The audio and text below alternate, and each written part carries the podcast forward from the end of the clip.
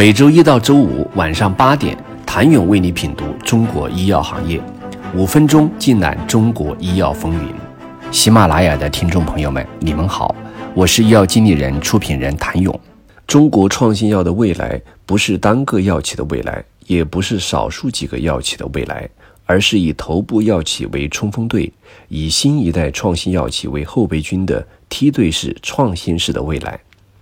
医药经理人连续三年携手全球领先的专业信息服务提供商科瑞维安，联合推出中国医药创新企业一百强榜单。与前两届榜单不同的是，今年。在重磅发布中国医药创新企业一百强榜单的同时，还将隆重推出一个全新的子榜单——中国医药创新种子企业一百强。创新一百和种子一百双榜辉映，将更为全面、真实的反映中国医药创新的现状和未来。种子一百延续了创新一百的基本研究框架。是以创新根基、创新过程、创新成果为主要评价体系，基于科瑞安专利数据及竞争情报和临床试验数据，通过对授权专利数量和专利施引总量、在研临床试验数量、获批与上市新药数量指标进行数据化处理，从五千多家中国药企中脱颖而出的。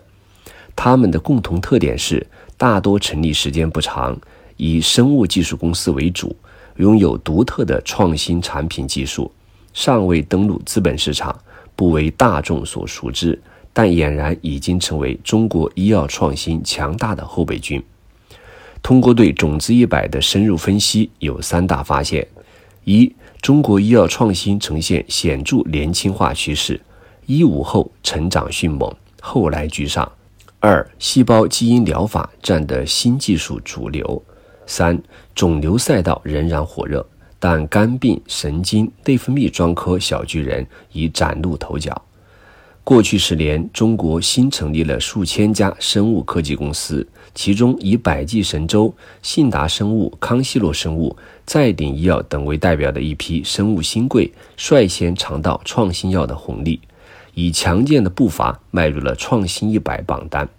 而在他们之后，尤其是二零一五年后成立的一波新生代药企，也如雨后春笋般的奋力直追，迅猛跨入到种子一百的行列，强势挑战着中国医药行业的旧秩序。从榜单来看，若以二零零九年新医改推行和二零一五年药物创新制度改革为时间节点来划分。种子一百中有三分之二的创新药企业成立于二零零九年之后，其中二零一五年之后成立的新生代药企比例更是达到了百分之三十七，在三个年份区间占比最多。与此同时，二零零九年之前成立的药企比例已经不足百分之三十。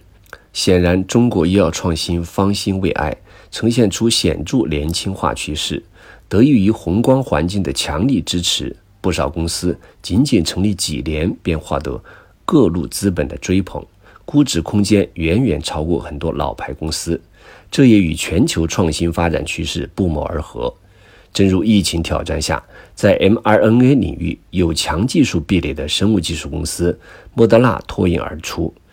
这家一零后药企用十多年的时间，将自己打造成了千亿美元市值的药企。甚至媲美可以溯源到十八世纪的全球知名药企格兰素史克。未来随着专业化分工的发展，专注于某一细分赛道的药企会更赢得市场认可和青睐。